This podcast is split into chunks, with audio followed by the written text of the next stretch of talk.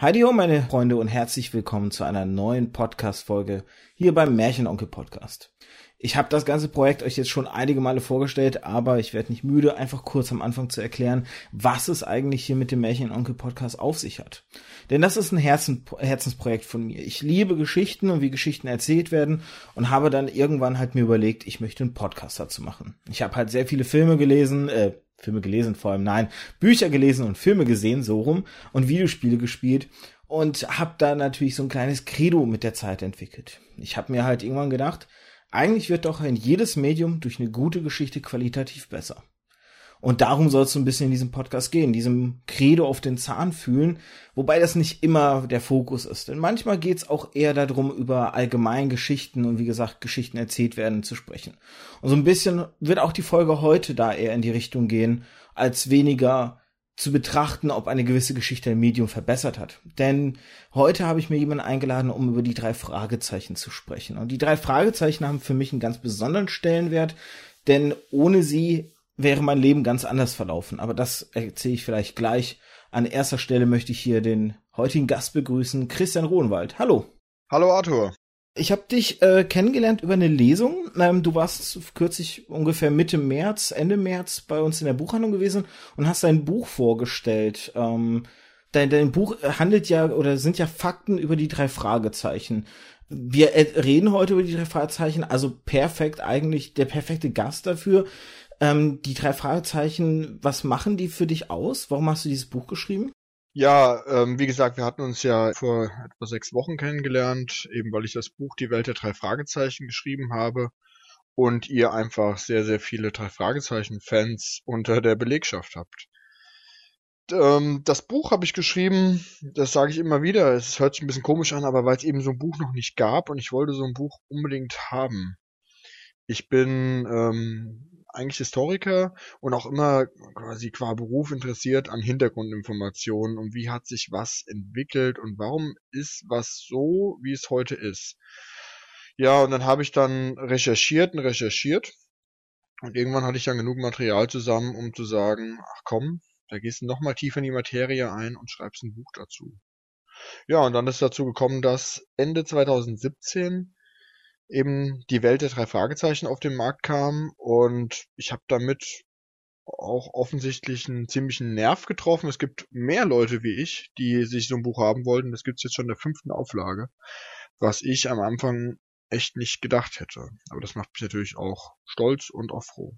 Es kam ja vor allem auch passend quasi zum 50-jährigen Jubiläum in Deutschland zumindest raus, weil die drei Fragezeichen sind ja in Deutschland, wie gesagt, seit 1968 rausgekommen. An der Stelle vielleicht allgemein einfach so ein paar Fakten, harte Fakten, sage ich jetzt mal, zu den drei Fragezeichen. Wie gesagt, 2018 50-jähriges Jubiläum. In Amerika wird es dieses Jahr wiederum das 55-jährige Jubiläum geben, denn dort sind sie 1964 das erste Mal auf den Markt gekommen und sind tatsächlich auch in Amerika lange Zeit dann als Bücher gar nicht mehr groß erschienen. Ich weiß gar nicht jetzt, wie der aktuelle Stand ist, aber ich glaube so ungefähr seit 1990, wenn ich es mir richtig notiert habe, gibt's oder sind die halt stillgelegt worden und sind dann wiederum 1993 von einer österreichischen Autorin namens Brigitte Johanna Henkel-Weidhofer. Ich hoffe, mhm. ich habe den Namen jetzt richtig ausgesprochen. Sollte ja einfach sein, klingt relativ leicht. Und ähm, ist da erstmal fortgeführt werden. Ich glaube, sie hat irgendwie 16, 15, 16 Romane geschrieben und seit 97 sind dann eben mehrere Autoren wieder quasi auf deutscher Seite als Belegschaft, sage ich mal, aktiv, um weitere Bände rauszubringen. Davon sind inzwischen seit, ja, in diesen 50 Jahren, die es die gibt, eine ganze Menge zusammengekommen. Über 200 Bücher gibt es. Es gibt unter anderem daneben auch noch Sonderpublikationen, sowas wie die drei Fragezeichen verraten Tipps und Tricks. Es gibt das Detektivhandbuch. Es gibt sogar mehrere Videospiele. Es gibt zwei Verfilmungen und es gibt das Hörspiel, das halt auch enorm erfolgreich ist. Und seit 1999 gibt's auch noch wiederum die drei Fragezeichen Kids, die ebenfalls schon 80 Bücher rausgebracht haben. Und daneben, aber das ist jetzt eher nur so am Rande, gibt's ein weibliches Pendant mit den drei Ausrufezeichen. Und dieser riesige Erfolg, den die drei Fragezeichen da jetzt verbucht haben, ähm, wird auf Wikipedia mit aktuell 16,5 Millionen verkauften Büchern. Ich habe bei der Recherche einige Quellen gefunden, die sogar bis zu 17,5 Millionen Bücher behauptet haben und 45 Millionen Tonträger. Auch hier in der Recherche waren teilweise Zahlen eher bis zu 50 Millionen Tonträger. Und das ist ein riesiger Erfolg, ja. Das ist über diese 50 Jahre hat sich da eine massive Branche und Fanbase, sag ich mal, um die drei Fragezeichen gebildet. Und meine erste Frage wäre an der Stelle, passend zum, zum Titel ja so ein bisschen. Was glaubst du, warum ist dieser Erfolg so immens und wie schaffen es die drei Fragezeichen, ähm, alt und jung, alle Generationen hinweg so zu begeistern seit so vielen Jahren jetzt? Das ist natürlich eine ganz, ganz schwere Frage, weil Gefallen ja immer subjektiv ist. Aber wenn man sich darüber mal ein bisschen tiefergehend Gedanken machen muss, dann muss man natürlich erstmal in die Zeit gehen, in der man selbst für sich die drei Fragezeichen kennengelernt hat. Und Kinder sind ja sehr, sehr wählerisch. Also ich weiß noch, wenn ich zum Beispiel früher eine Hörspielkassette bekommen habe, da habe ich die nicht einfach gehört und dachte mir, wie wenn man heute mal was Schlechteres hört, ja, ist halt eben nicht so super, sondern Kinder sind ja sehr, sehr viel penibler. Wenn ihnen was nicht gefällt, hören die das nicht. Und da hat man einfach schon gemerkt, ähm, an den den ersten Folgen, dass da einfach die Messlatte sehr, sehr hoch gelegt worden ist. Ich weiß nicht, wann du eingestiegen bist, ähm, aber ich bin eingestiegen mit der Folge ähm, Perlenvögel, die kam damals gerade auf den Markt, aber das war alles noch so frisch, dass man auch die ersten anderen ähm, 38 Folgen noch immer in der Dauerrotation gehört hat. Ich habe dann auch den Superpapagei mir damals auch mit als allererstes gekauft. Ich habe mir gekauft die Perlenvögel und den Superpapagei zusammen. Und die drei Fragezeichen haben es geschafft, auf der einen Seite immer ein gewisses Niveau zu halten und auch die alten Fans bei der Stange zu halten. Und das ist eigentlich schon was sehr, ähm, also das Zweitere, ähm, was, was sehr interessantes, wie man das geschafft hat, weil die drei Fragezeichen sind ja in dem Sinn auch nicht retro. Weißt du, Arthur, wie ich das meine? Also wenn man zum Beispiel sagt, man guckt ja mal einen Edgar Wallace-Film, mhm. dann hat man so ein Retro-Gefühl aus den 60er Jahren. Aber eine Drei-Fragezeichen-Folge zu hören, das ist kein Retro-Gefühl, das ist auch kein Ding für eine Ü40-Party, sondern das ist immer noch frisch. Und warum das so ist, hm, eine sehr schwere Frage. Aber ein bisschen Nostalgie schwingt da doch mit rein, oder? Wenn ich, wenn ich da so reingrätschen mal darf. Ja, also es hat nie aufgehört, positiv zu sein. Also es gibt ja so Dinge, äh, wenn man sich überlegt, zum Beispiel seine erste Maxi-CD. Äh, also für die jüngeren Hörer, also es gab früher die ähm, Singles wurden als Maxi-CDs veröffentlicht. Heute ist es, glaube ich, kein Format mehr, was großartig läuft. Aber da hat man seine erste Maxi-CD gekauft. Wenn man heute einen Stapel von seinen Maxi-CDs hat, die man als Kind so gehört hat, denkt man sich, ach Gott, das hat man mal gehört. aber drei Fragezeichen ist überhaupt nicht der Fall. Da kann ich heute noch sagen, hier guck mal, drei Fragezeichen. Und das gibt's eigentlich ganz, ganz selten. Und da bin ich schon ziemlich glücklich, dass ich damals als Kind schon so eine tolle Serie gehört habe.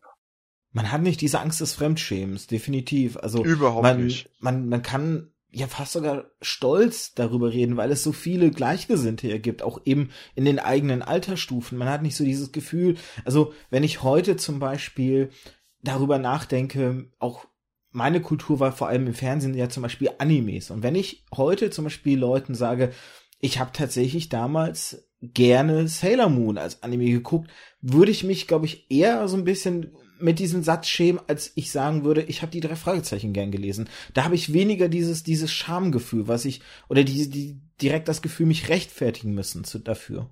Ja, das äh, denke ich trifft's ganz gut. Ähm, wenn man sagt, hat Sailor Moon geguckt oder die Kickers oder was da auch gab, dann kommt dann manchmal, wenn man das auch gemacht hat, auch so ein lustiges Lachen. Ja, was du auch? Und dann hat man so eine Art äh, ähm, Gag schon mal gestartet. Das gibt's ja ähnlich wie zum Beispiel Power Rangers oder was fällt einem dann auch so ein, ähm, dass man so als Kind geguckt hat. Aber Sailor Moon habe ich nie geschaut, muss ich zugeben.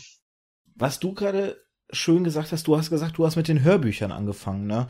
Ich zum Beispiel habe mit den Hörbüchern, da haben wir auch ähm, nach der Lesung waren wir ja mit der Belegschaft und dir auch ein bisschen essen und da haben wir ja auch so drüber gesprochen, was war das Lieblingshörspiel oder bei mir eben das Lieblingsbuch und ich zum Beispiel habe damals dir ja auch schon gesagt, ich habe mit den Hörbüchern irgendwie nie so richtig warm werden können. Ich habe da nie den Draht dazu entwickelt tatsächlich. Ich habe ein einziges Hörbuch, was also ein die der, der eine Kassette vor allem auch noch, die hier irgendwo bei mir noch im Haus rumfliegt. Aber ich habe hauptsächlich die Bücher gelesen. Ähm, bei mir, ich habe es ja auch gerade am Eingang erwähnt, haben die Bücher auch sehr viel mein Leben geprägt. Insofern, dass ich ich habe meinen ersten Kontakt so mit elf, zwölf Jahren ungefähr mit den drei Fragezeichen gehabt. Und das war so, ähm, ich bin Spätaussiedler, das heißt, ich bin in meinem Haushalt, meine Eltern haben Russisch gesprochen und ich selbst habe aber Deutsch gesprochen in der Schule und so. Und ich kam damit als Kind nie so richtig klar. Hatte immer Probleme mit Sprachen, mit Fremdsprachen, aber auch mit deutscher Sprache.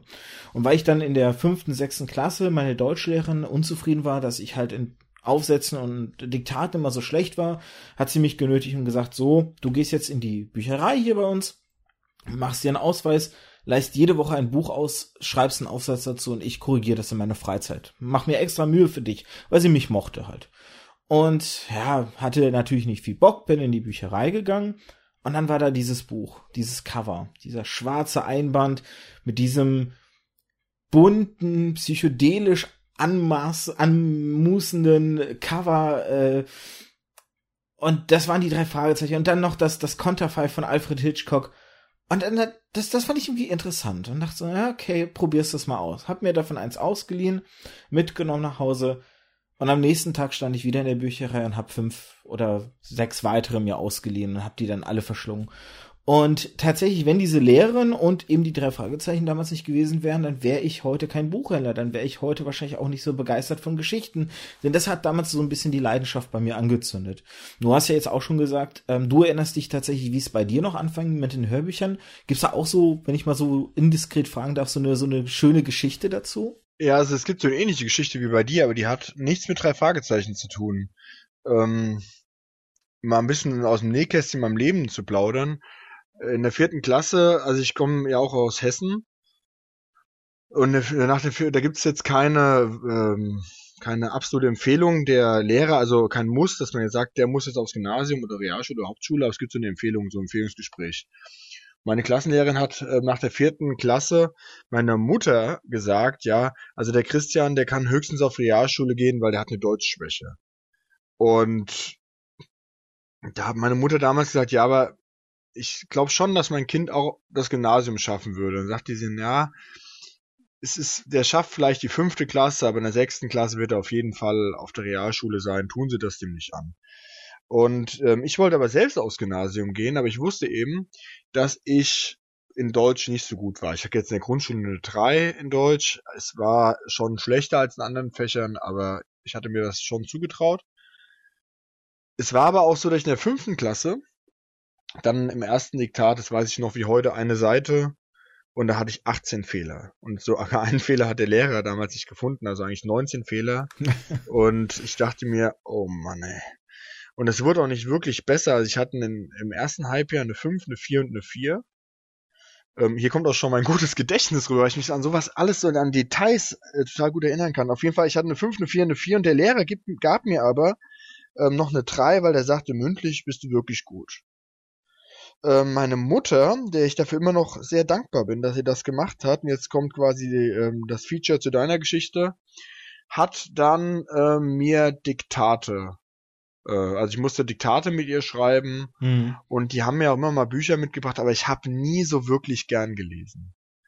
Ähm, aber irgendwann fing das an, so siebte Klasse, und da habe ich dann viel, viel gelesen.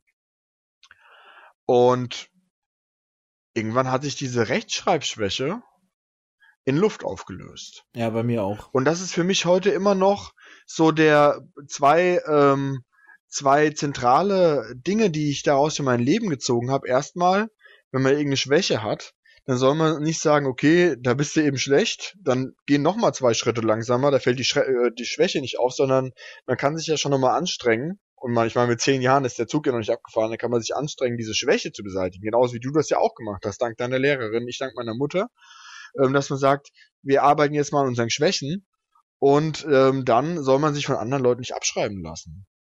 Und das hat mein Leben auch schon wirklich sehr ähm, beeinflusst.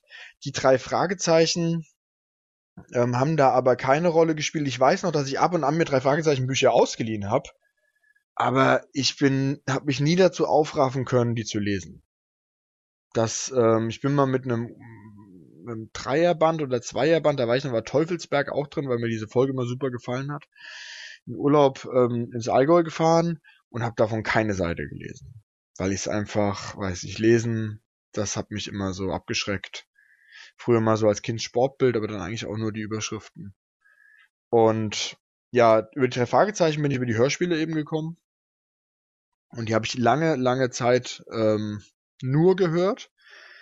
Und irgendwann, und das ist eigentlich der umgekehrte Weg, den man so geht, irgendwann dachte ich dann, ja, jetzt kannst du ja, jetzt bist du ja so alt oder jetzt, das war eigentlich so 13 oder 14, mir haben auch so die Kumpels gefehlt, die da mitgehört haben. Meistens hört man das ja so in einer Gruppe rein, in Gruppe mit. Und ähm, da haben mir die Kumpels gefehlt, die ja mitgehört haben. Da dachte ich mir jetzt, ach komm, jetzt, jetzt hört man nicht mehr, ist ja eine Kindersache. Und habe dann angefangen, die Bücher zu lesen. Das erste Buch, was ich gelesen habe, war Spur des Raben. Und das ist eigentlich aus der heutigen Sicht ähm, eigentlich ziemlich beknackt. Weil wenn ich mir das heute überlege, ist die Serie mit dem Einstieg von André Marx ja nochmal so, so viel besser geworden. Und da sind so viel grandiose Folgen ähm, noch dabei, die ich alle nicht gehört habe, aber dafür gelesen habe. Und ich habe mir jetzt letztens nochmal zum Beispiel Nacht und Angst nochmal angehört und auch wenn man das so liest, das sind schon tolle Bücher und die haben mich auch damals als Kind wirklich auch gefesselt. Ja, das ist so meine Geschichte zu den drei Fragezeichen und zu den Hörspielen. Die habe ich dann immer ab und zu nochmal so eine gehört, vielleicht im Halbjahr, aber da war ich eigentlich ziemlich raus. Und gelesen habe ich die Bücher dann auch nur bis Wolfsgesicht. Da habe ich kamen mir immer so drei Bücher raus, die ich mir dann immer gekauft hatte.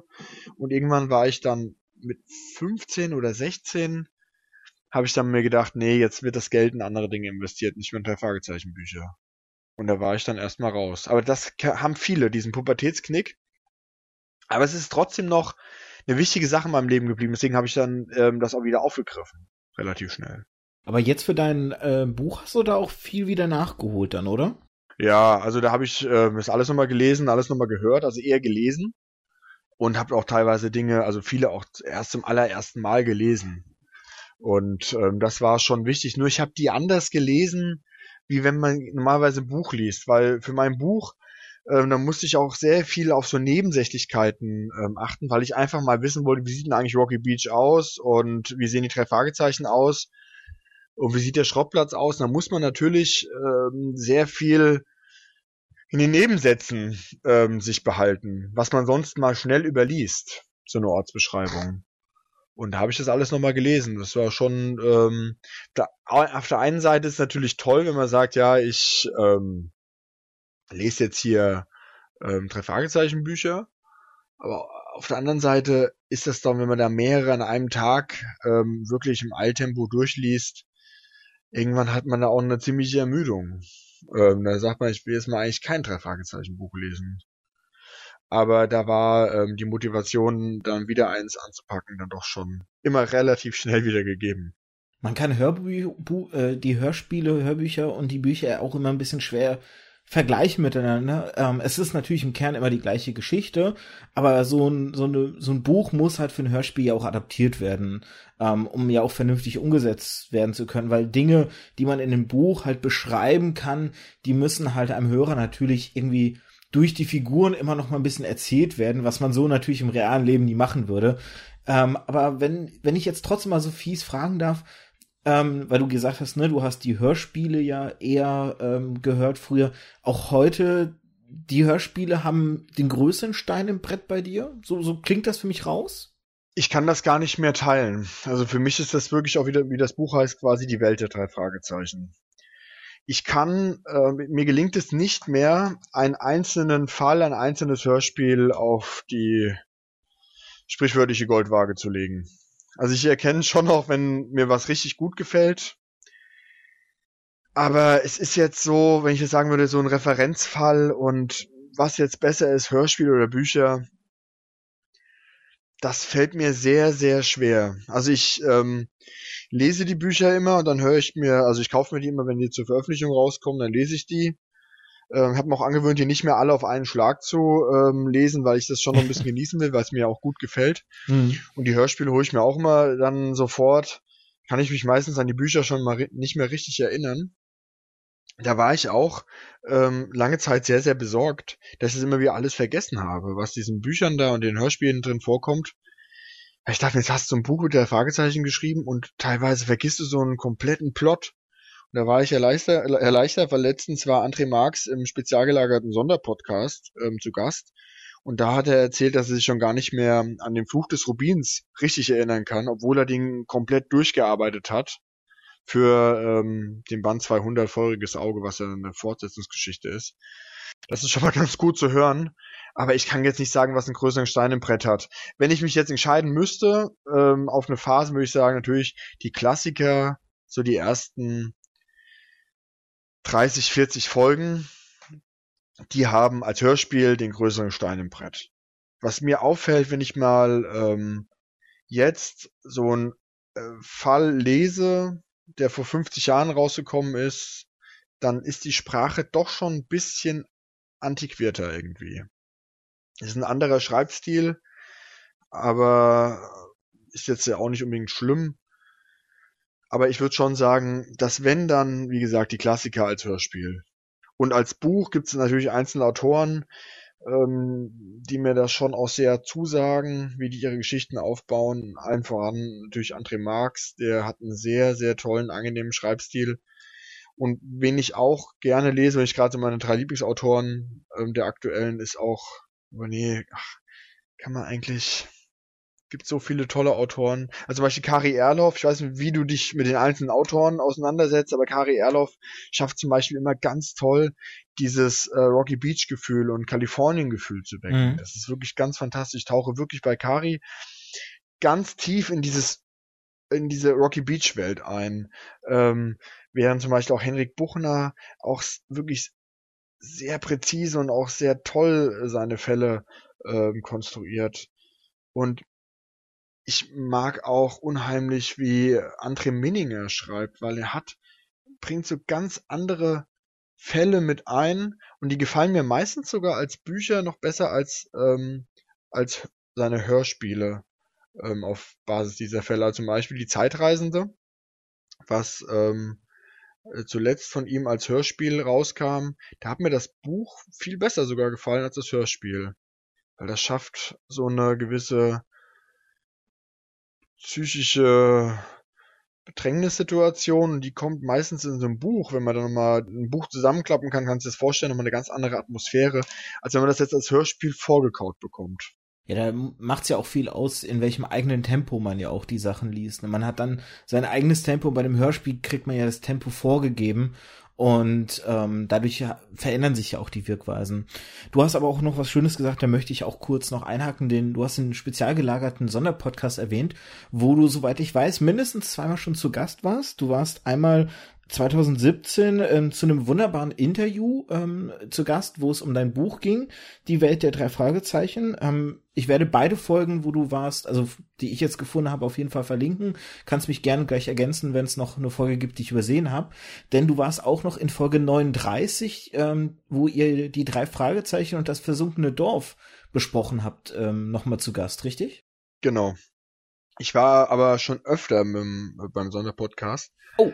Ähm, ich war, das Interview, was du angesprochen hast, das kam äh, damit zustande, dass ich in Frankfurt auf der Buchmesse war und ich habe da so ein paar organisatorische Sachen abgewickelt, einen Standort mit meinem Buch und habe da so rumgeschrieben und auf einmal kamen da immer mehr und mehr Leute und haben so geguckt, was ich da mache. Und das Buch kam auch an diesem Tag auch raus. Und einer von den Leuten, die mich da angesprochen hatte, ähm, war der äh, Sebastian vom Sonderpodcast und wir kamen so ins Gespräch und er hat mir dann auch ein Buch abgeschwatzt. das ist ähm, ging damals eigentlich gar nicht. Es war ein bisschen blöd, weil da waren sehr viele Leute, die wollten das Buch auch kaufen und auch sehr viele Fragezeichen-Fans, aber irgendwie war das war kein Publikumstag und man durfte da gar nichts verkaufen. Ja, das ist auf den Buchmessen immer ähm, so eine Sache. Du darfst nämlich auf den Buchmessen, für die, die es nicht wissen, ähm, darf man eigentlich nichts verkaufen. Man darf es eigentlich auch nicht mal an den Publikumstagen, aber da wird so ein bisschen Auge immer zugedrückt halt, ähm, gerade an den Publikumstagen halt.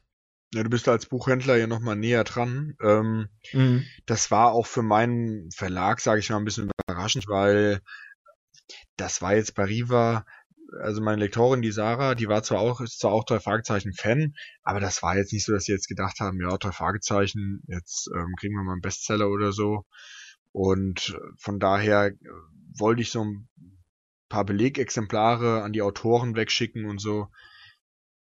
Dann hatte ich eben nur den Platz ganz vorne bekommen, weil die hinten irgendwelche Gespräche hatten und dann kamen ganz viele Leute und da waren die auch alle ganz überrascht und das war schon toll. Und wie gesagt, einer davon war der Sebastian vom Sonderpodcast und wir kamen dann ins Gespräch und sagten, hey, wir haben so einen neuen, so einen neuen Podcast und wir würden dich gerne mal da als Gast einladen, wenn du hier schon mit drei Fragezeichen zu tun hattest. Und ich muss sagen, ich wusste damals gar nicht, was ein Podcast ist. Also, ich war immer schon der Lesetyp. Mittlerweile höre ich ganz viele Podcasts, aber ich war nur so der Lesetyp. Und Podcast, das war irgendwie so für mich so, so aus einer Mediathek vom Fernsehsender so kleine fünf Minuten ähm, Sendo, Sendeschnipsel. Das war für mich ein Podcast. Ich hatte damit keine Berührung. Und dann war ich das erste Mal quasi in diesem Podcast-Interview und danach hatten die mich eingeladen, meine Lieblingsfolge zu besprechen. Und da hatte ich mir den Phantomsee ausgesucht. Das heißt, da war ich das zweite Mal dort. Und dann hatte ich mit dem Podcast nochmal einen Live-Auftritt. Oh. Da waren wir bei Thalia Bremen zusammen. Und wir haben einen Live-Auftritt zusammen gemacht, weil die kommen, zwei von denen kommen aus Bremen und zwei aus Würzburg, also aus der Nähe aus, von Würzburg. Und Thalia hat dann gesagt, okay, dann machen wir mal so was Größeres. Wir haben so eine Art Lesung und Podiumsdiskussion gemacht. Und das haben wir ähm, auch im März in Remscheid wiederholt. Da war ich zu einer Lesung eingeladen bei Markus Winter, der auch eine die drei Folge geschrieben hat, der Jahrhundertstein. Und da habe ich den Rechtsstreit vorgestellt, also wie ist es überhaupt zu den drei gekommen. Und da hat man ein relativ interessantes Podium. Ähm, ich habe das quasi so eingebettet die ähm, drei Podcaster haben das so aus der Fanperspektive geschrieben. Wie war das eigentlich damals, dass es auf einmal keine drei Fragezeichen mehr auf dem Markt gab? Und Markus Winter konnte eben als Autor selbst ähm, erzählen, wie das denn war, wie er auf einmal äh, drei Fragezeichen Autor geworden ist, also für die drei. Und das ist auch aufgezeichnet worden, das wird jetzt auch bald rauskommen. Oder ist vielleicht schon draußen, wenn wir ähm, hier auf Sendung gehen. Und dann eben habe ich nochmal das versunkene Dorf besprochen. Das Schöne am Sonderpodcast ist eben, dass da mal so einzelne Folgen äh, mal so durchgekaut werden. Ich höre die dann meistens auch mit einem anderen Ohr. Also wenn man zwei Stunden gehört hat, wie andere über eine Folge denken, dann denkt man irgendwann auch selbst anders über so eine Folge und hört die anders. Natürlich, man kann ja da in der Hinsicht nicht nicht nicht beeinflusst werden. Insofern, ähm, also ich werde natürlich, äh, äh, danke für die Korrektur, ich werde natürlich alles, was es da zu hören gibt. Ich weiß jetzt nicht, ob die, du hast jetzt erwähnt, dass das in Remscheid aufgenommen wurde. Das in Bremen wurde das auch aufgenommen? Gibt's ja, das, auch das ist ähm, SSP Live heißt das. Super. Dann werde ich natürlich alles insofern verlinken, dass ähm, die Zuhörer meines und Zuhörerinnen meines Podcasts natürlich sich auch die Sachen ähm, die ihr da gemeinsam gemacht habt, anhören können. Ich würde jetzt gerne an der Stelle noch auf eine Sache zurückkommen. Wir haben jetzt ja so ein bisschen darüber gesprochen, wie wir als Kinder äh, so den ersten Kontakt hatten und inwiefern ja auch Lesen für uns als Kinder halt ähm, geholfen hat, eben ne, mit unseren mit unseren Schwächen. Mhm. Jetzt ist es so, ich bin ja wie gesagt Buchhändler und ich bekomme das immer wieder auch mit, wenn Eltern vorbeikommen und davon sprechen, dass gerade Jungs nicht gerne lesen oder ihre Söhne halt nicht gerne lesen und sie da gerne halt eine Möglichkeit, ein Buch suchen, denen das halt hilft. Und was ich ganz oft merke, eben aus meiner Erfahrung, das ist soll jetzt nicht heißen, dass es überall in Deutschland so gültig ist. Das ist wirklich meine reine Berufserfahrung. Sind sehr actionreiche Werke tatsächlich immer sehr gut, um die Kinder zu kriegen. Oder Werke, die in sehr prominenten Interessensgebieten unterwegs sind. Sagen wir jetzt mal zum Beispiel Minecraft oder Fortnite-Romane gibt es tatsächlich. Es gibt Romane, wirklich Geschichten, die in der Welt von Minecraft spielen, in der Welt von Fortnite. So Sachen halt, damit kann man die ganz gut kriegen. Oder bei, wie gesagt, wenn es actionreich werden soll, was ich ganz gut äh, aktuell oder was ich ganz gerne empfehle, ist zum Beispiel Go Ghost Sitter von Tommy Krabweis. Das ist eher so auf der Humorschiene.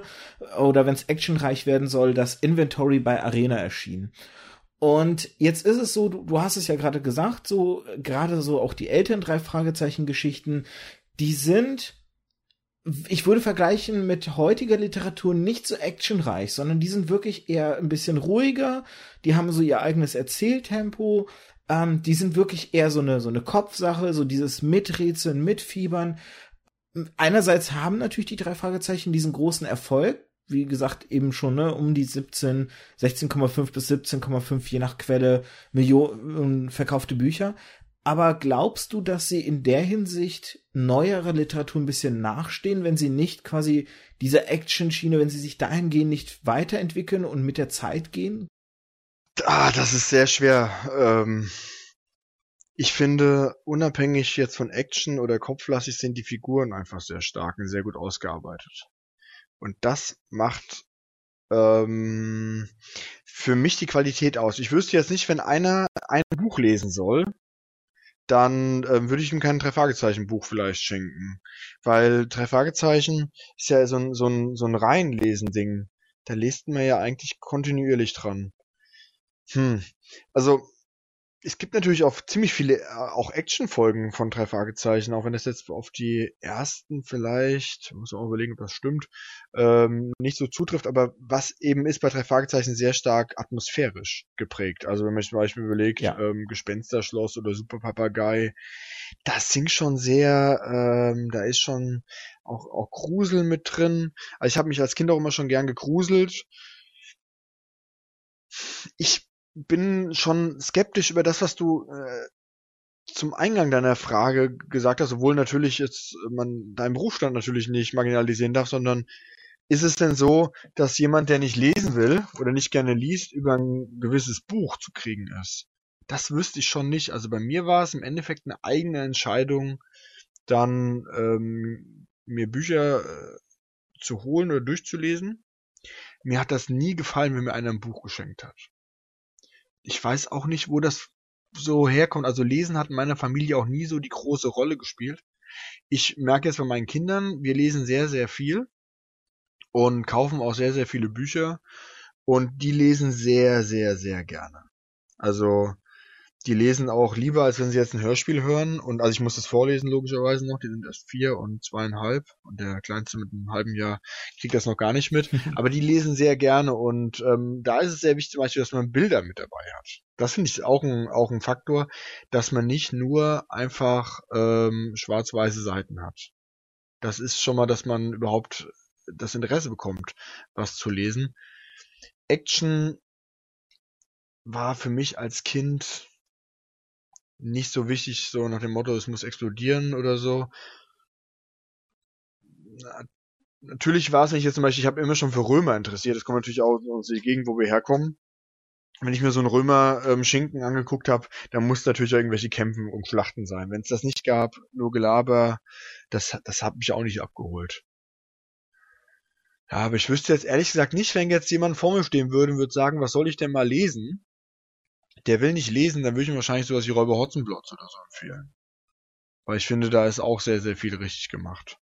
Also ich sag mal so, es kommen natürlich viele individuelle Faktoren immer zusammen, aber ähm, es es fängt ja schon allein damit an, du sagst es gerade so schön, ob zum Beispiel in einem Familienhaushalt vorgelesen wurde, ob die Kinder also von klein auf schon Bezug zu Büchern entwickelt haben. Zum Beispiel bei mir tatsächlich, in meinem Haushalt war es auch nicht so. Ich habe ja eben erzählt, meine Eltern sind Spätaussiedler, das heißt, sie konnten auch gar nicht so gut Deutsch. Ähm, deswegen haben sie mir auch zum Beispiel nie deutsche Sachen als Kind vorgelesen.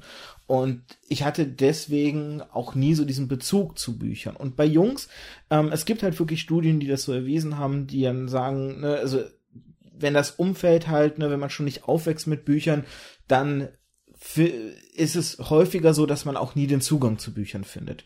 Und diesen Zugang zu erleichtern, ist es ist nicht so, dass ich jetzt sage, ähm, dass, dass ich versuche, jemanden zu überreden, sondern ich versuche über seine Interessen ihm einen leichteren Zugang zu einem Medium zu entwickeln. Wenn das Interesse dann da ist, dann ist es immer ganz leicht, weil dann weiß jemand, was für einen Geschmack habe ich und was will ich lesen. Das hast du ja auch sehr schön erwähnt, ne?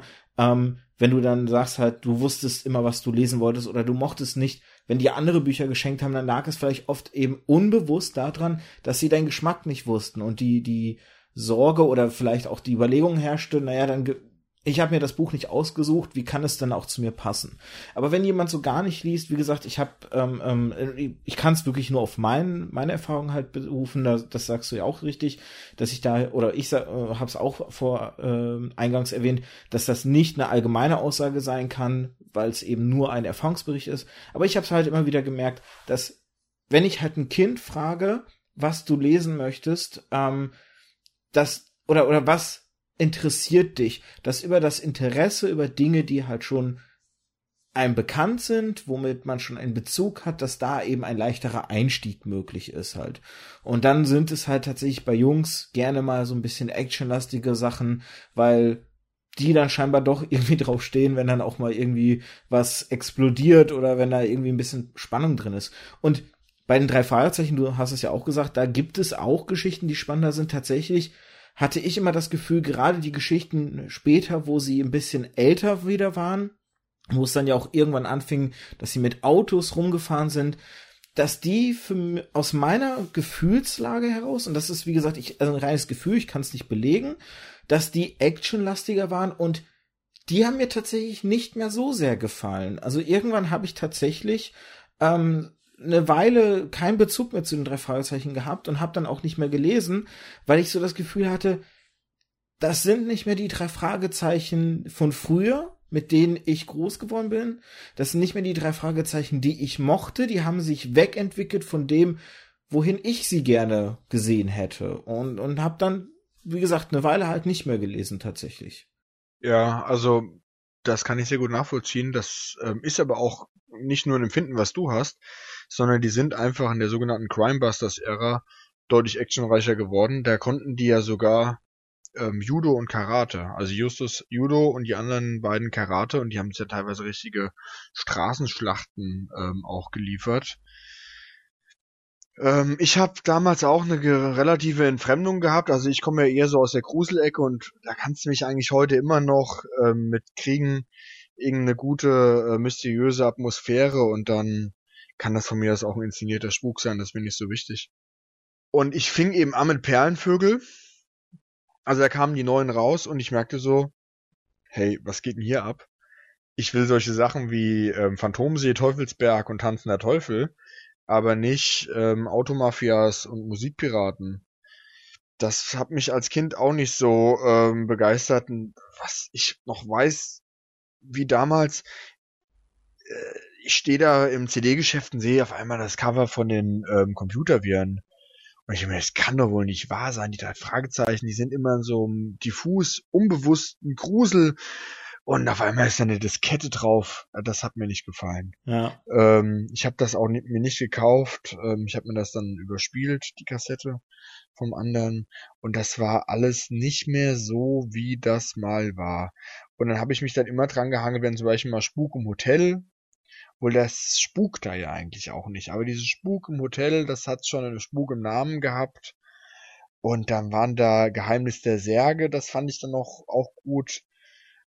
Aber das war alles nicht mehr so, wie das mal war.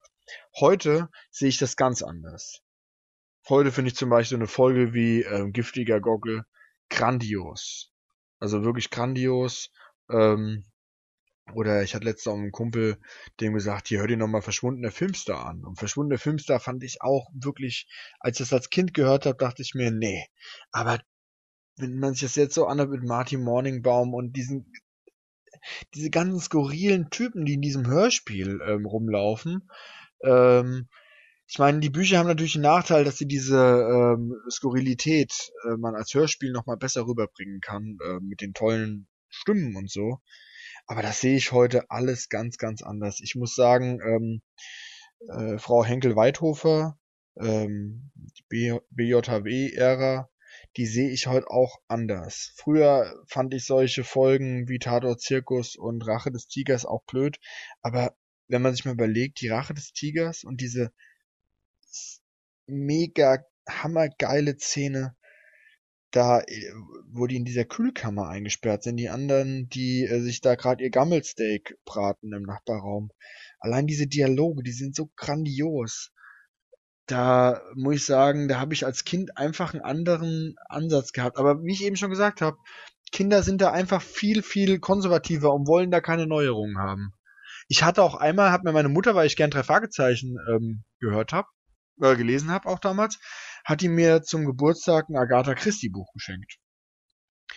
Und ich wollte ums Verrecken nicht dieses Agatha Christie Buch noch nicht im, im, im, auf, im Regal stehen haben. Ich weiß noch heute, ich habe das umgetauscht. Die Buchhändlerin sagte, möchten Sie denn was anderes? Ich sagte, nein, ich möchte das Geld zurück. Ich möchte was, äh, möchte es jetzt hier nicht. Ich fand das einfach schrecklich ähm, dass meine Mutter so einen Druck auf mich ausüben wollte, dass ich jetzt ein Agatha Christie lesen wollte. Heute denke ich mir, nein, hätte sie das Agatha Christie Buch mal behalten. Ich, äh, heute ärgere ich mich, ja, dass ich es weggebracht habe, weil hm. man äh, guckt mal so durch Sachen, die man so von früher gehabt hat und denkt sich, ach, ich glaube, wenn ich das gelesen hätte, das hätte mir gut gefallen. Ähm, aber eine Sache wollte ich noch mal drauf ansprechen, um noch mal äh, Faden aufzugreifen, den du vor ähm, den du aufgebracht hast, wenn man sagt, wie kommt man denn zum Lesen? Bei mir war auch ganz wichtig, ähm, dass ich im Deutschunterricht einen ganz tollen Deutschlehrer hatte und auch jemanden äh, und äh, damit auch jemanden hatte, der auch tolle Bücher mit uns gelesen hat. Und das hat mich auch fürs Lesen begeistert. Wir haben damals in der siebten Klasse unterm Rat von Hermann Hesse gelesen. Und das ist ein Buch, das finde ich, das habe ich auch danach, glaube ich, nochmal zwei oder dreimal nochmal gelesen. Wirklich ein ganz, ganz tolles, ganz starkes Buch. Und äh, das hat mich auch wirklich nachhaltig geprägt, dass ich schon ähm, auch mit 13, 14, 15 Jahren schon fast alle großen Hermann Hesse ähm, Bücher kannte. Und das ist natürlich auch ein Faktor. Und beim Thema Lesen, äh, wenn du sagst, ja, im, im Familienhaushalt, wenn da schon nicht gelesen wird, ich hatte eine meiner ersten Lesungen, die waren hier in Berlin in so einer Bibliothek, äh, und dann sagt die Bibliothekarin, ja, dass ähm, viele, also dass sie hier mit drei Fragezeichen dieser Bibliothek ein bisschen Probleme hätten, weil viele erst mit 12, 13 erst wirklich lesen könnten und dann der Zug für drei Fragezeichen schon längst abgefahren wäre. Und ähm, dass man versuchen würde, auf vielen Kindern, jetzt so aus prekären Verhältnissen, dass die Bibliothek so eine Art Heimat wird und dass dann irgendwann die Kinder ihre Eltern in die Bibliothek bringen würden damit die Eltern sehen, wo die Kinder immer hingehen mittags und lesen gehen. Und das fand ich schon ganz toll, dann, wenn man sieht, auch wenn die Kinder dann kein drei Fragezeichen lesen, aber wie dann wirklich die äh, Bücher dann Kinder prägen und quasi zu was im Leben, dass sie noch zu, zu was bringen. Ja. Das finde ich ja. schon ganz toll. Auf jeden Fall. Deswegen auch, du bist Buchhändler, also für mich wäre es auch so ein Traum, mal irgendwie so eine kleine Buchhandlung irgendwo aufzumachen. Das ist schon irgendwie. Letztens habe ich gesehen im Mittenwald. Das ist ein Ort ähm, zwischen Garmisch-Partenkirchen und Innsbruck, aber noch auf deutscher Seite, dass da die Buchhandlung quasi einen neuen Pächter oder so gesucht hat, dachte ich mir, ah, äh, Zelte abbrechen, Buchhandlung übernehmen, da habe ich dann doch schon ein bisschen ähm, Schiss, aber ich denke mir, das wird mir ganz, ganz großen Spaß bereiten. Auch gerade weil Hermann Hesse, der mich so meiner Lesekarriere auch so geprägt hat, ja auch Buchhändler war. Deswegen Buchhändler fand ich bisher immer was sehr, sehr positiv besetztes. Es ist auch eine Berufssparte auf jeden Fall, die sehr durch Leidenschaft geprägt wird, weil ähm, du findest im Grunde nur Buchhändler in den Buchhandlungen, die wirklich mit sehr viel Herzblut, mit Leidenschaft an der Sache sind, weil das ist halt immer ähm, das ist so eine Sache, die uns alle wirklich verbindet in der Hinsicht. Und weil du es gerade auch erwähnt hast mit dem Geschmack, ähm, es passt ja im Grunde zu beiden Sachen, zu deiner Agatha Christie-Sache und zu deinem veränderten Blick auf die drei Fragezeichen. Geschmack ändert sich ja auch so im Alter und man muss ja auch manchmal für eine bestimmte Geschichte im richtigen Alter sein. Also es gibt ja. ähm, das Glück, was du jetzt zum Beispiel mit deinem Deutschlehrer hattest, das, das hatte ich leider nur bedingt. In meinem Deutschunterricht und Englischunterricht haben wir immer Bücher gelesen, die ich ganz furchtbar fand, bis auf zwei Ausnahmen tatsächlich. Das eine war Wilhelm Tell, das wir gelesen haben. Das fand ich halt richtig cool. Ähm, auch vor allem, weil du dann tatsächlich mal in dieser Geschichte siehst, diese ganzen Redewendungen, die im deutschen Sprachgebrauch so normal sind. Und da siehst du einfach mal, wo sie entstanden sind, wie eben halt die Axt im Hause erspart den Zimmermann. Das, das liest du dann einfach im Wilhelm Tell und hast dann plötzlich eine ganz andere Verbindung auch zu deiner eigenen Sprache. Und das zweite Buch war gewesen ähm, von Patrick Süßkind, Das Parfüm. Und das hatte auch nochmal ein sehr, sehr prägendes Erlebnis für mich, weil ich war in der Klasse mit 30 Kindern der einzige, der dieses Buch gut fand, weil ich schon damals so ein bisschen den Hang zu Literatur hatte, die so ein bisschen in die Abgründe der menschlichen Seele blicken und äh, versucht haben zu ergründen. Und das passiert ja mit Grenouille in, äh, ich, ich glaube, er hieß Grenouille, der Hauptcharakter, passiert ja gerade mit ihm dieses dieser Blick, warum er dieses perfekt diesen Geruch versucht anzustreben, diesen perfekten Parfumgeruch und so. Und alle meine Mitschüler und Mitschülerinnen fanden dieses Buch ganz furchtbar, äh, dessen wie es geschrieben war. Und ich hatte damals schon so den Eindruck, die sind halt vom ich, ich weiß nicht, ob ich da irgendwie weiter war in dem Moment oder ob es mich einfach nur auf dem richtigen richtigen Alter erwischt hat und die anderen einfach noch, noch nicht bereit waren für so eine Geschichte. Aber ich war wirklich der Einzige in der ganzen Klasse, der es mochte, diese, diese Geschichte. Und das zeigt sich halt immer, ne? Und ich habe auch so ein bisschen Angst tatsächlich, die, die alten Geschichten der drei Fragezeichen, die ich ja in meiner Erinnerung so hoch halte, heute nochmal zu lesen, weil ich ein bisschen auch Angst habe, mir diese rosa-rote Brille vielleicht kaputt zu machen, weil ich dann heute feststelle, Gott, die, die, die sind gar nicht mehr so gut, wie du dachtest, weil du heute so viel Literatur gelesen hast und einen ganz anderen Blick auf Literatur hast inzwischen durch diesen Erfahrungsschatz und dein Anspruch ein ganz anderer geworden ist, dass du vielleicht nicht mehr das empfinden kannst für die Geschichten, was du damals empfunden hast. Ich meine, ich muss sogar ganz ehrlich gestehen und ich glaube, ich bin aber durchaus auch nicht der Einzige. Ähm, ich habe ja weil du vorhin erwähnt hast, inwieweit ich die einzelnen Autoren und Autoren Ehren kenne. Ähm, ich muss wirklich gestehen, ich habe sehr, sehr lange, und zwar auch länger, als ich mir selbst und anderen wahrscheinlich gegenüber eingestehen würde, immer gedacht, dass Alfred Hitchcock der Autor ist. Wie ich es ja schon erwähnt habe, allein damals fing es ja schon an, weil sein Name und das Konterfei auf den Büchern war, aber er war nie der Autor, sondern der allererste Autor, der die ersten Geschichten geschrieben hat, war ja im Grunde in gewisser Weise ein Namensvetter von mir, Robert Arthur, also was mein Vorname ist, war sein Nachname. Mhm. Und der gute Herr, der hatte nur eine, ich, also je nach Quelle wird was anderes behauptet, mehr oder weniger enge Freundschaft zu Hitchcock halt gehabt und hat wohl damals schon erkannt, dass sein Konterfei auf den Roman halt auch ein gutes Zugpferd wäre, um den Büchern Erfolg zu bringen oder beziehungsweise einen guten Push am Anfang zu geben und hat letztendlich nur die Lizenz sich erkauft, das Konterfei und den Namen benutzen zu dürfen. Und ähm, bis heute ist es ja so, dass auf den Roman, wenn man mal schaut, auf den Covern nie einer der Autoren genannt wird ähm, sondern es sind einfach die drei Fragezeichen und dann der Titel des jeweiligen Buches. Und ganz unüblich für viele andere Romane wird nie ein Autor genannt. Den findest du dann innen, im Impressum halt. Ähm, da findest du dann halt die Nennung, welcher Autor hat jetzt an welchem Band gewirkt. Aber so nach außen hin wurde das auch nie, da war es einfach wie aus einem Guss immer. Und deswegen, ganz ehrlich, wenn jetzt durch dein Buch halt, die Welt der drei Fragezeichen und auch durch die Vorbereitung auf diese Podcast-Folge, habe ich halt ein paar der Namen kennengelernt aber ich selbst habe überhaupt keine Beziehung zu denen tatsächlich, weil ich, wie gesagt, die Bücher immer gelesen habe, ohne die Namen zu kennen in der Hinsicht. Ja, für mich ist es gerade deswegen interessant, weil ich mittlerweile verstehen kann, warum mir was gut gefällt. Also mir haben als Kind immer gut gefallen, auch heute noch zum Beispiel Phantomsee, Teufelsberg, Tanzen der Teufel, also alles, wo ein bisschen so Mystery war. Und da habe ich einfach festgestellt, der Autor William Arden, der hat sich sehr für Regionalgeschichte interessiert und hat auch immer wieder Bezug zu alten lokalen Legenden aufgebaut. Und das hat mir einfach schon immer gut gefallen. Und da ist mir aufgefallen, oi, das ist ja quasi ein gängiges Muster bei diesem Autor. Wohingegen M.V. Carey, die parallel damals zu ihm geschrieben hat, eher so ein Fable für Psychofälle hatte. Zum Beispiel, und auch immer sehr viel so Verführer, Sekten, da merkt man zum Beispiel Magische Kreis, Bedrohte Ranch. Das könnten auch alles so Akte X-Fälle, sag ich mal, sein. Eine Akte X-Fälle für Kinder. Ähm, aber das kommt alles so aus ihrer Ecke. Und das kann man eigentlich relativ gut aufdröseln ähm, bis heute, dass man sagt, ja, okay, das ähm, ist ein Buch, das gefällt mir eher und das kommt auch von einem gewissen Autor. Das, ähm, aber ich möchte dich da gar nicht entmutigen, dir das alles nochmal durchzulesen, weil ich habe eine Sache festgestellt, ähm, als ich das Buch geschrieben habe, und das ist heute noch stärker als je das Gefühl, die drei Fragezeichen sind einfach super und super gut und man kann sich das eigentlich ähm, immer durchlesen. Und man muss eben immer schauen, wenn du sagst, jetzt hast du so viel gelesen und äh, vielleicht denkst du, das ist doch Trash im Gegensatz zu, keine Ahnung, das Parfüm. Aber da darfst du diese Kategorie ähm, gar nicht ähm, anwenden. Mal ein anderes Beispiel, auch ein grandioser Autor, Karl May. Ähm, Karl May ist mit Sicherheit auch keine, ähm, äh, gibt nicht die intellektuelle Breitseite.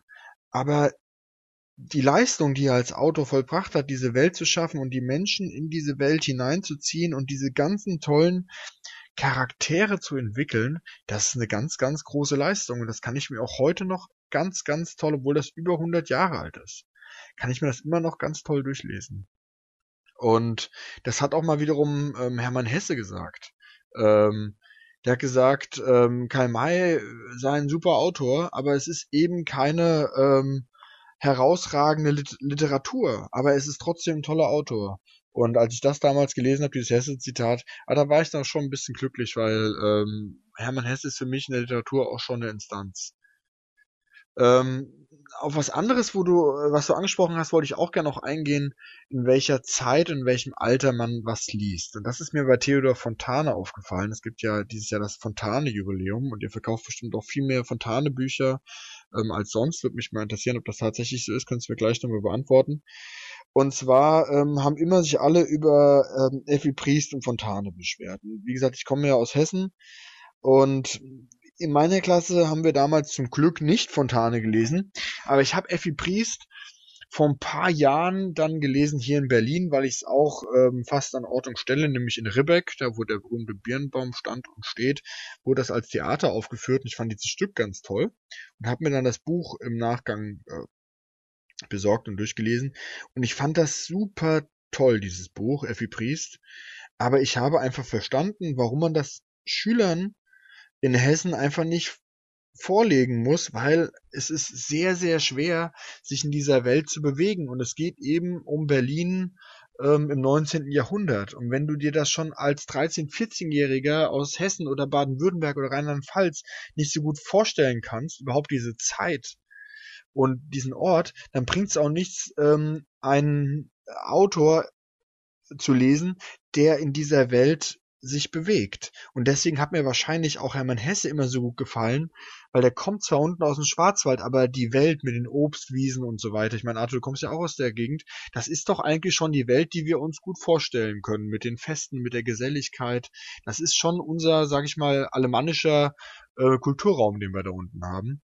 Und deswegen stimmt das schon, dass man eben sagt, früher ähm, hat mir das nicht gefallen und heute gefällt mir das, obwohl ich denke, dass mir dieses Agatha Christie Buch damals auch gut gefallen hätte, aber ich wollte es einfach nicht lesen.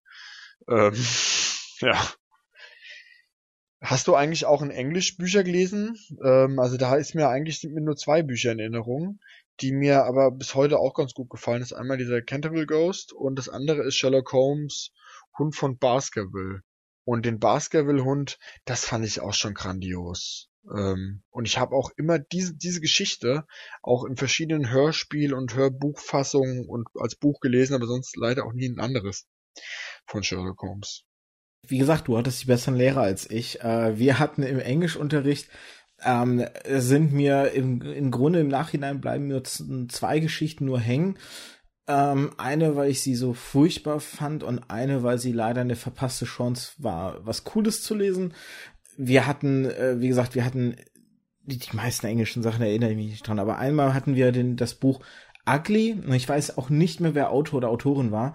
Und dieses Buch ist mir insofern hängen geblieben, weil wir hatten eine Abstimmung gemacht in der Klasse, was wir im Englischunterricht lesen wollten. Und äh, die Finalisten waren einmal dieses Buch Ugly und an anderer Stelle oder dem gegenübergestellt war das Buch ähm, von Stephen King. Ähm, jetzt muss ich gerade überlegen, welches. Ich glaube, die, die, ähm, ah, jetzt komme ich gar nicht drauf. Äh, hier die Kinder in diesem Maisfeld mit den Psychokräften. Ich habe noch nie Stephen King gelesen. Okay, ich glaube, es, es heißt die Kinder des Zorns im Deutschen. Und das war so so die Auswahl und wir haben, weil wir mehr Mädchen in der Klasse hatten und die Mädchen vor allem auch in Gemeinschaft abgestimmt haben und nicht so wie wir Jungs quasi querbeet, wurde es dann halt ugly und äh, ich saß da halt damals ganz enttäuscht, weil ich halt gerne den Stephen King auf Englisch gelesen hätte, weil da hatte ich das Gefühl, es ist endlich mal der, die erste Geschichte im Englischunterricht, die ich gern gelesen hätte. Und die zweite Erinnerung bleibt mir insofern deswegen hängen, weil da war es dann endlich ein Stephen King und ich würde sagen, aus meiner heutigen Sicht war es der einzige Stephen King Roman, den ich hätte niemals lesen wollen, den wir gelesen haben. Der hieß im Englischen The Girl Who Loved Tom Gordon, im Deutschen heißt er einfach das Mädchen. Und es geht um ein Mädchen, das sich im Wald verirrt und dann Dinge äh, quasi halluziniert. Ähm, und das, das Problem war gewesen, dass wir das halt interpretieren mussten. Und ich saß damals in der 12. Klasse oder 11. Klasse Englischunterricht und saß da und dachte mir so, bei aller Liebe, aber ich glaube nicht, dass Stephen King so viel, also das war meine damalige Ansicht, die hat sich auch ein bisschen verändert. Äh, bei aller Liebe, ich glaube nicht, dass Stephen King so viel sich Gedanken gemacht hat, dass man da irgendwie tiefgründige Interpretation aus seinem Roman, der wollte einfach ein bisschen Kohle und hat ein gutes Gruselbuch schreiben wollen und fertig aus. So, das und das war halt dann, wenn du gezwungen wirst, irgendwo was rein zu interpretieren, wo du denkst, dass da nichts zu interpretieren ist, außer dass da einfach eine gruselige Geschichte ist, die ein bisschen, ein bisschen mit Psyche und ein bisschen mit mit ähm, der Seele einer, einer Person halt beschäftigt, dann hast du halt keinen Spaß beim Lesen dabei. Aber ich würde, weil ich sehe die Uhr, ach, die, die Zeit vergeht so schnell, ich würde gerne noch so viel drüber mit dir reden. Aber es gibt zwei Dinge, einen kleinen Punkt und einen vielleicht etwas größeren Punkt, die ich noch gerne mit dir äh, anschneiden möchte. Vielleicht der kleine Punkt zuerst, und zwar ähm, ich habe es ja erwähnt, es gibt zwei Verfilmungen. Diese Filme sind ähm, von Deutschland aus Produktion äh, technisch initiiert worden, haben aber ähm, also alle drei Schauspieler, die damals halt Justus, Peter und Bob gespielt haben, sind amerikanische Schau äh, Kinderschauspieler gewesen. Und einer davon ist tatsächlich, äh, also ich, ich habe mir im Vorfeld nochmal die Trailer angesehen und so. Und einer davon ist, äh, habe ich mich sehr gewundert, weil das ist der Cameron Monaghan.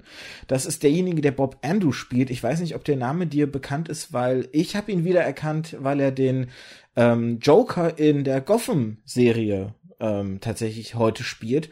Und das fand ich tatsächlich eine sehr interessante Entwicklung dieses Schauspielers. Und was ich halt leider ein bisschen empfand, war äh, schon beim Schauen der Trailer, ich habe tatsächlich die Filme nie gesehen, ähm, schon beim Schauen der Trailer, ich hatte so diesen für mich kam dieser Flair des typisch deutschen Kinos rüber und ich hatte irgendwie schon gar keine Lust, die Filme zu gucken. Jetzt wollte ich einfach mal wissen, hast du mal die Filme gesehen und kannst die irgendwie bewerten? Ja, ich habe die gesehen, aber die kommen mir nicht deutsch vor, muss ich dazu sagen. Ähm, okay. Das ist auch von Studio Hamburg, aber das ist auch, ähm, die Drehbuchschreiber kamen aus, ähm, auch Amerika, das ist, glaube ich, da ist viel mehr Amerika drin, als man denkt. Und das ist auch eigentlich, man merkt es, es ist überhaupt kein Film, der jetzt für deutsche drei Fragezeichen-Fans gemacht worden ist, sondern die haben versucht, drei Dinge zu erreichen. Alte drei Fragezeichen-Fans, also die älteren, dann die jungen drei Fragezeichen-Fans mitzunehmen und Leute, die das gar nicht mehr kennen oder gar noch nicht kennen, um da gute Filme zu machen. Und das ist meiner Meinung nach gut in die Hose gegangen, weil allein schon, du, sagst, du sprichst Bob Entus an, so, so eine vertrottelte Bob Entus Darstellung ähm, finde ich schon relativ unzumutbar. Ja, das hat mich auch geärgert. Ich muss dazu sagen, dass äh, meine Frau überhaupt nicht mit den drei Fragezeichen aufgewachsen ist. Die ähm, kommt aus Russland auch. Und die sagte so, als ich den Film nochmal für äh, im Vorfeld meines der Veröffentlichung meines Buchs nochmal angeschaut habe, sagte so, ich weiß gar nicht, was du willst, der Film ist doch schön. und das ist ja eben so, das ist ein Film, den kann man sich angucken, aber es ist für drei Fragezeichen Verhältnis kommt überhaupt nicht das drei Fragezeichen Gefühl auf. Ja. Und ähm, es hat sich jetzt auch, glaube ich, nicht schlecht verkauft. Also der erste Film, glaube ich, hat eine Million oder so. Ähm, und beim zweiten sind schon, ist schon eingebrochen. Aber ich habe noch nie verstanden, warum man einen Film nach einem Buch benennt und dann den, die Handlung ganz anders macht. Das habe ich mir, habe ich noch nie verstanden, warum man diesen, diesen Rucksack mit sich rumschleppt. Ähm, auf der anderen Seite zum Thema Karl May, da hat es auch funktioniert, Schatz im Silbersee, das hat mit dem Buch auch nur, wenn überhaupt, was ganz bedingt zu tun. Ähm, aber es hat doch Karl May Gefühl transportiert, diese Filme aus den 60ern. die ähm, drei Fragezeichen Filme haben kein drei Fragezeichen Gefühl für mich transportiert. Das ist auch nochmal der Schritt zurück. Also die drei Fragezeichen sind ja mittlerweile so 16, 17 Jahre alt und da in den Filmen sind sie 10, 11, 12, 12, 13. Und es ist eine ganz andere Nummer. Ich finde, dass die sind auch nicht schön gecastet. Klar, jeder hat eine andere Vorstellung zu drei Fragezeichen. Justus könnte ich mir so vorstellen, aber gerade äh, Bob geht gar nicht. Mhm. Ja. Und das ist dir offensichtlich auch aufgefallen. Es war ja ursprünglich drei Kinofilme geplant und noch ähm, eine siebenteilige Serie. Mhm. Und das ist ja alles eingestellt worden. Aber jetzt sollen wohl 2021 wieder drei Fragezeichen Kinofilme rauskommen. Wollte ich auch gerade sagen. Ich habe da auch Gerüchte gehört, dass jetzt doch noch mal man sich an das Material versucht. Und zu deiner Frage, warum man halt die die Sachen so benennt und dann sich äh, und die verfilmt und diesen Rucksack auf sich nimmt. Die Sache ist halt die, du kannst Romane immer sehr, also es kommt tatsächlich auf die Romane meinem Empfinden nach an, was du gut verfilmen kannst und was nicht, weil ähm, zum einen wollen natürlich die Filmstudios, dass du diesen Wiedererkennungswert hast, dass du direkt weißt, aha, das ist doch die Geschichte, die ich dann mal gelesen habe. Oder nehmen wir es jetzt mal in den Marvel Cinematic Universe rüber, ne, wenn du dann da so Sachen hast wie äh, Avengers Age of Ultron oder Infinity War, dann wissen die Comic-Fans eben, aha, das ist diese Comic-Geschichte von damals. Die habe ich vor 20 Jahren gelesen. Das hat, die hatte damals die und die Story-Entwicklung. Und diesen Wiedererkennungseffekt halt bei den Fans will man halt natürlich mitnehmen. Aber das Problem ist halt, dass nicht jedes Buch sich gut auf einen Film adaptieren lässt, weil ein Film hat eine begrenzte Zeit halt einfach. Der muss innerhalb von eineinhalb bis zwei Stunden irgendwie durch sein. Und ein Buch, an so einem Buch, je nach Dicke, liest du halt, keine Ahnung, zehn bis 20, 25 Stunden. Die Geschichte kann sich also ganz anders entwickeln. Die Geschichte kann sich Zeit nehmen für, für die Entwicklung, für bestimmte Szenen. Und die müssen dann halt in den Film rein. Und da muss man sich überlegen, welche Szenen nehmen wir jetzt rein, welche sind wichtig für die Handlung. Und diesen, diesen Spagat oder diesen Schritt rüber in das andere Medium, das ist halt wirklich schwer. Und das schaffen halt nicht alle. Ja, bei den drei Fragezeichen, so wie ich es jetzt aus deiner Aussage höre und auch befürchtet habe, ist es nicht so ganz so gut geglückt. Bei den Marvel-Filmen, um bei dem Beispiel zu bleiben, ist es mal mehr, mal weniger geglückt, je nachdem, welchen Film man sich jetzt in diesem ganzen großen 20 Filme Konglomerat anschaut. Ähm, es gibt halt oder oder die Herr der Ringe Verfilmung zum Beispiel die ersten drei äh, oder beziehungsweise nicht die ersten drei sondern einfach die Herr der Ringe die Trilogie die hat super funktioniert der Hobbit hätte vielleicht nicht auf drei Filme ausgeweitet werden müssen wenn das Büchlein äh, gerade mal ein Zehntel so dick wie der erste Herr der Ringe Band ist. Das sind halt immer so diese Probleme zwischen dann eben auch vielleicht Producern eines Filmstudios, die da die Kasse klingeln hören oder die eben nicht involviert sind in diese, in diese Geschichte. Ich glaube, der Erfolg vieler Marvel-Filme zeichnet sich auch dadurch aus, dass die Regisseure, die die Filme dann gedreht haben, selber Fans des Materials waren und deswegen natürlich dieses Material auch transportieren wollen. Wenn ich halt einen Regisseur habe, der selber schon Fan dieses Werkes, dieses der der der Basis halt ist, dann hat er natürlich eine ganz andere Herangehensweise an die Produktion des Films und insofern kann ich mir nur wünschen für den drei Fragezeichen Film, der jetzt geplant ist, dass vielleicht Producer oder Regisseure ähm, rangezogen werden, die Fans der, der Werke von damals sind, die vielleicht damit aufgewachsen sind, die diese Leidenschaft dann vielleicht eher auch in den Film schaffen zu transportieren. Zum Abschluss die, die eine Sache noch. Ähm, ich habe ein kleines Zitat bei meiner Recherche gefunden, bei der Augsburger Allgemeine, als ich so ein bisschen geguckt habe, was denn andere denken, was den Erfolg der drei Fragezeichen ausmacht. Äh, ich werde kurz das Zitat vorlesen doch woher kommt der gigantische Erfolg? Frag mal einen altgedienten Fan, wird er von den alten Fällen schwärmen, die verglichen mit der Hau drauf Konkurrenz von TKGG immer etwas schlauer, spannender und glaubwürdiger waren.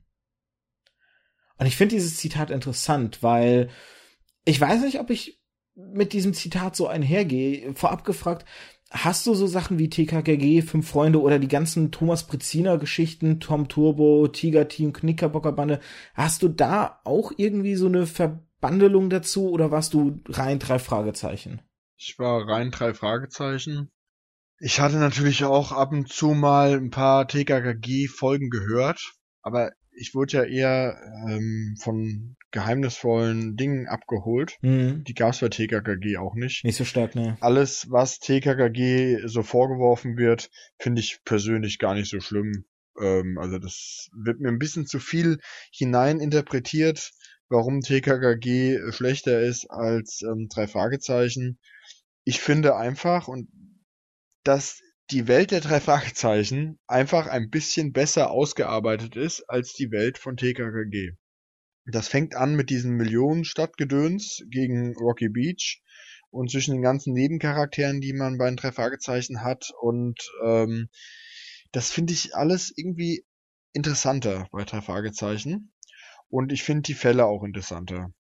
Wenn ich mir heute mal, ähm, das hat auch wieder mit ähm, Sebastian vom Sonderpodcast zu tun, der ist ja auch TKKG-Fan und ich höre mir auch ab und zu mal einen TKKG-Fall an. Es ist gar nicht so schlecht. Also das hat auch, hängt natürlich auch damit zusammen, dass diese Stimmen, ich mich an die Stimmen erinnere und dass man viele Sprecher hat, die bei beiden äh, mitgesprochen haben. Gleiches gilt für Fünf Freunde. Da habe ich mir auch mal so eine Nostalgiebox gekauft, die ersten 21 Fünf Freunde Hörspiele. Und das ist auch wirklich schön. Das ist ähm, auch, da spricht ja auch Oliver Rohrbeck mit und sehr, sehr viele ähm, Sprecher, die man auch aus den drei Fragezeichen-Klassikern kennt. Von daher verstehe ich das nicht so wirklich, warum ich das als Kind nicht so gehört habe, aber ich habe es halt eben auch nicht bekommen. Also man hat auch ein begrenztes Budget und das habe ich voll einfach in drei Fragezeichen investiert damals ich, wenn ich so höre, dass andere gehört haben, Funkfüchse, Master of the Universe oder die anderen hast du noch Serien angesprochen, die kenne ich gar nicht, bin ich so ein bisschen neidisch, ähm, dass ich das als Kind nicht so gehabt habe, ähm, weil ich bin auch in keinem Hörspielumfeld aufgewachsen. Also meine Schwester hatte so ein paar Hörspiele, aber das ging ja eher, die ist acht Jahre älter als ich, die hat ähm, so Märchenhörspiele gehört. Ähm, also solche quasi Einteiler und nicht so wirklich die Seriensammelei. Und meine Eltern haben das jetzt auch nicht aktiv befeuert, ähm, zu Serien hören. Ja, ich weiß nicht, wie stehst du denn zu TKKG? Also ich habe als Kind habe ich die alle verschlungen, weil ich bin dann sehr schnell ein sehr großer Fan von Detektivgeschichten geworden. Und ich war tatsächlich äh, großer Leser von Thomas Brezina. Das ist einer der wenigen Autoren tatsächlich. In meiner Kindheit waren Autorennamen mir nie wichtig. Ich wusste nie, wer war der Autor von dem oder dem Roman. Aber Thomas Brezina war einer der wenigen Namen, die tatsächlich sehr stark hängen geblieben bei mir sind. Und ich habe den kenne ich gar nicht. Kannst du noch mal was über den erzählen? Ähm, das ist ein, ein Autor, ich glaube tatsächlich aus Österreich stammt, der halt ähm, gerade in den 90ern so in der Jugendbuchreihe äh, alles dominiert hat. Neben R.L. Stein aus Amerika mit den Gruselgeschichten, hier Gänsehaut 4 Street, der, ne, das ist ja alles da aus Amerika rübergeschwappt, hat Thomas Brezina hier so ziemlich stark die Detektivgeschichten dominiert. Und der hatte eben oft Teams, also was man ja merkt, ist so gerade, dass, ähm, dass das immer so, so Detektivteams im Grunde sind. Die ne? TKKG sind ja auch vier Kinder, fünf Freunde sind vier Kinder. Äh, die Knickerbockerbande waren halt auch mehrere Kinder, die halt zusammengearbeitet haben. Das Tiger-Team, oh Gott, ich hoffe, ich kriege das noch richtig zusammen. Das war auch ein, ein Team von, ich glaube, auch fünf Kindern irgendwie gewesen. Ähm, und, und so waren das immer so Zusammenstellungen. Das heißt, die Formel war im Grunde irgendwo immer ein bisschen gleich.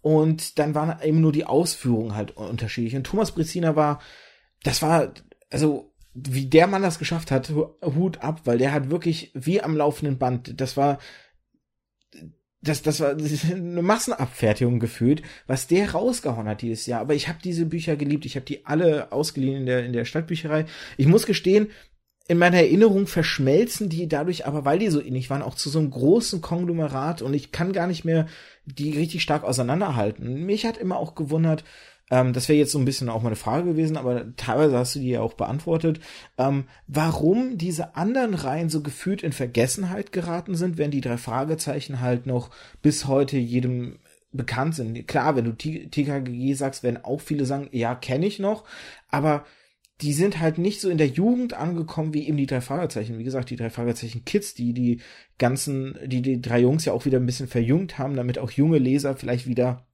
auch hier wieder dieses, ne, diesen Draht finden ähm, zur Jugend und den Einstieg zu erleichtern, indem sie halt wieder jünger gemacht werden, werden sie jüngeren Lesern auch wieder leichter gemacht, mit denen quasi sich zu identifizieren und dann eben Begeisterung äh, zu empfinden. Ähm, das hast du alles bei den drei Fahrzeichen und die anderen sind so, also wenn ich so in der Buch, wir haben in der Buchhandlung, haben wir einen Bereich, da haben wir drei Fragezeichenbücher, aber wir haben keine TKKG-Bücher. Fünf Freunde werden einmal im Jahr vielleicht tatsächlich noch bestellt und den Namen Thomas Brezina gibt's ja auch nicht mehr. Ja, also die alten Sachen, ne, die werden ja immer noch mal aufgelegt, sowas halt. Äh, also so. ähm, und Thomas Brezina, ich glaube, den Namen habe ich das letzte Mal wirklich in meiner Zeit äh, als Bücherei ausleihendes Kind halt gehört. Ich sind halt, ähm, wie gesagt, so, so von meinem Radar oder oder von mein, aus meiner kleinen Bubble des Lebens sind die alle so verschwunden und ich habe das immer nicht so ganz verstanden. Und auch hier diese dieses Zitat, was ich gerade vorgelesen habe, wenn dann Hau drauf Konkurrenz von TKKG gesagt wird, das damit werde ich insofern halt nicht ganz warm, ähm, weil da natürlich so ein bisschen als negatives die, die, die Action impliziert wird, was wir ja ganz zu Anfang tatsächlich wieder hatten, da schließt sich so ein bisschen der Kreis. Das TKKG waren tatsächlich ähm, immer ein bisschen actionlastigere Geschichten, weil da öfter halt jemand entführt war und dann musste halt ähm, oh, ich krieg die Namen nicht mehr zusammen. Den ein, äh, Gabi Klößchen, Tim, glaube ich. Karl und Tim. Genau, Karl und Tim. Und Tim war, glaube ich, immer so ein bisschen, der war immer der kräftige Bursche, der war so der Peter des, des äh, anderen Universums, nur halt noch ein bisschen kräftiger, weil der war von Anfang an auch Kampfsportler und der durfte dann immer die, die Schurken vermöbeln am Ende des Buches halt. Und da hattest du, dadurch hattest du immer ein bisschen, ein bisschen mehr Action tatsächlich. Aber diese Behauptung, dass die ähm, weniger schlau we oder weniger glaubwürdig oder weniger spannend waren. Ähm, ich meine, also ein bisschen Suspension of Disbelief musstest du auch immer bei den drei Fragezeichen mitbringen. Ich finde das so schön, wie du es in deinem Buch erwähnst, ganz zu Anfang, glaube ich, im, im Vorwort sogar schon, wo du halt davon schreibst, dass ähm, äh, Justus ja Morton und den Rolls-Royce in einem Preisausschreiben gewinnt für 30 Tage und in diesen 30 Tagen irgendwie gefühlt 20 Abenteuer drin stecken. Ich meine, da kann man jetzt nicht von glaubwürdiger als TKKG sprechen. Aber das, darum ging es auch nie und das war auch nie wichtig. Und deswegen habe ich so ein bisschen mit dieser Kritik mein Problem, weil einfach andere Interessen angesprochen wurden bei TKG oder fünf Freunden meiner Meinung nach jetzt. Ähm, und du hast es ja auch schön gesagt, für dich war es dann eben, dass die, die Welt ähm, rund um Justus jo äh, Jonas, Peter Shaw, Shaw und äh, Bob Andrews, dass die einfach ein bisschen schöner beschrieben war für dich oder ein bisschen zusammenhängender, ein bisschen, bisschen interessanter.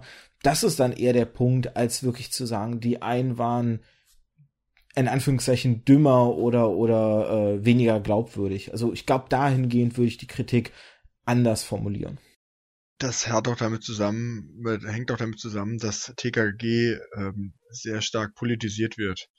Da geht es dann um Rollenbilder, ähm, was darf Gabi, was darf Gabi nicht. Und das sind so alles Dinge, ähm, dadurch, dass die drei Fragezeichen kein Mädel am Start haben, ähm, stellt sich das gar nicht so wirklich bei den drei Fragezeichen. Und ich finde, da erwartet man was, was für Kinder, glaube ich, überhaupt keine Rolle spielt. Also ich fand das auch gut, wenn ähm, Tarzan jemanden verprügelt hat. Und es stört mich auch, wenn ich das heute höre, stört es mich auch nicht, weil es ist einfach für mich ein Hörspiel. Und das finde ich, sollte man nicht überladen mit jetzt einer Denke, die man als Erwachsener hat, sei denn, es ist ganz, ganz grober Unfug in so einem Hörspiel drin. Ich finde, man muss eine ähm, für Kinder, wenn man eine Geschichte schreiben will, muss man vereinfachen. Man muss Charaktere vereinfachen. Man muss Handlungen vereinfachen. Und TKKG ist einfach nochmal, weil es eben nicht so gruselig ist, würde ich mal sagen, nochmal für Kinder äh, ein bisschen jüngerem Alter als drei Fragezeichen geeignet. Also ich glaube, TKKG kann man ein bisschen früher hören als drei Fragezeichen. Ja, so ab zehn deutlich früher, würde ich mal sagen. Also ich habe mit acht angefangen oder neun angefangen, drei Fragezeichen zu hören. Das ist ähm, okay. Also wegen der Gewalt hätte ich es tatsächlich ein bisschen, ein bisschen höher, weil also da wird's, wie gesagt, Tim darf da immer gerne mal ein bisschen rumschlagen. Ich weiß jetzt natürlich nicht, wie es in Hörspielen ist. Ich glaube, du beziehst dich jetzt hauptsächlich auf die Hörspiele. Ja. Ich bin da mit meiner Denkweise schon wieder eher bei den Büchern.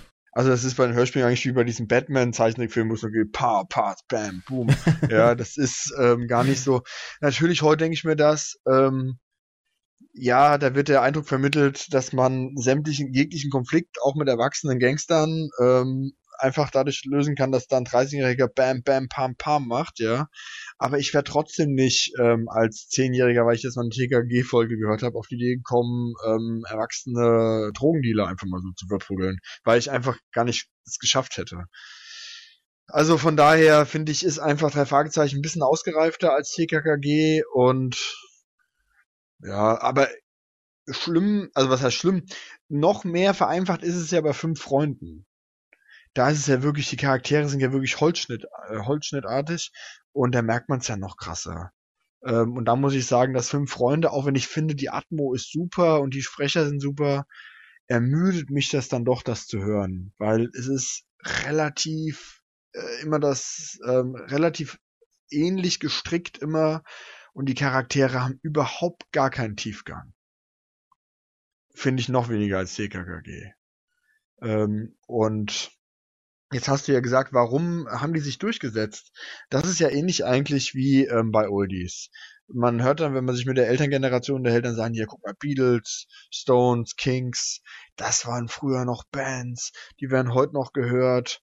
Aber ja, ähm, wir können heute Oldies hören, weil Oldie heißt auch, dass der Müll, den sie vor 40 Jahren im Radio gespielt haben, vor 50 Jahren, einfach uns nicht mehr vorgespielt wird. Die hatten damals auch Müll. Ja, nur eben die geilen Sachen ähm, laufen heute noch im Radio. Und so ist das eben mit drei Fragezeichen auch. Es gibt ja auch sehr viele Serien, die sind auch eingestellt worden ähm, früher. Aber die drei Fragezeichen, die haben eben äh, so was Magisches geschafft zum richtigen Zeit, mit den richtigen Personen am richtigen Ort, äh, wo man gesagt hat, es passt einfach alles. Aber es ist auch vor ein paar Jahren, ich weiß nicht, kennst du Point Widmark? Sagt mir jetzt, glaube ich, leider nichts. Also klingt nicht.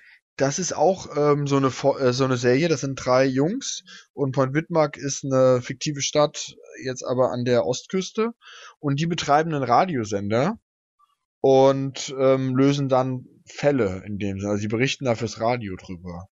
Das habe ich letztens per Zufall entdeckt, weil ähm, das wieder aufgelegt worden ist. Also es kommt wieder neu raus und habe mir die ersten beiden Folgen gekauft und habe mir dann im Podcast Hashemitenfürst, ist auch ein toller Podcast, ähm, dazu ähm, so eine zweistündige Besprechung über die Hintergründe dieser Serie angehört.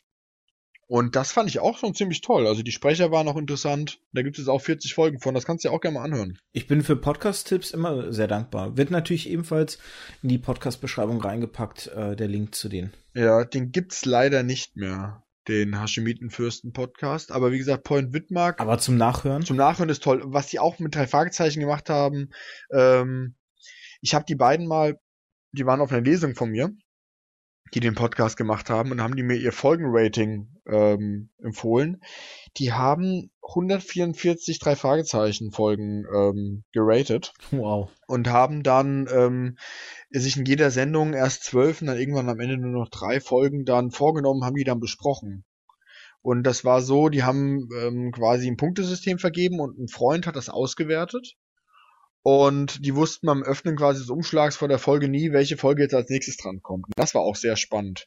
Ähm, da habe ich, glaube ich, 22 Stunden dauert dieses drei Fragezeichen Special in dem Podcast. Aber es ist wirklich interessant, weil man auch auf solche Dinge ähm, stößt, die man vorher nie so bewusst wahrgenommen hat.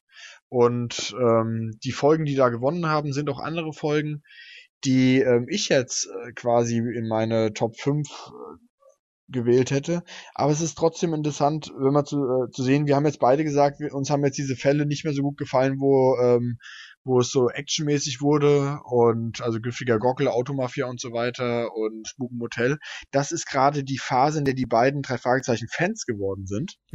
und das sind für die quasi die geilsten drei Fragezeichen Folgen überhaupt. Das sind riesige BJW Fans.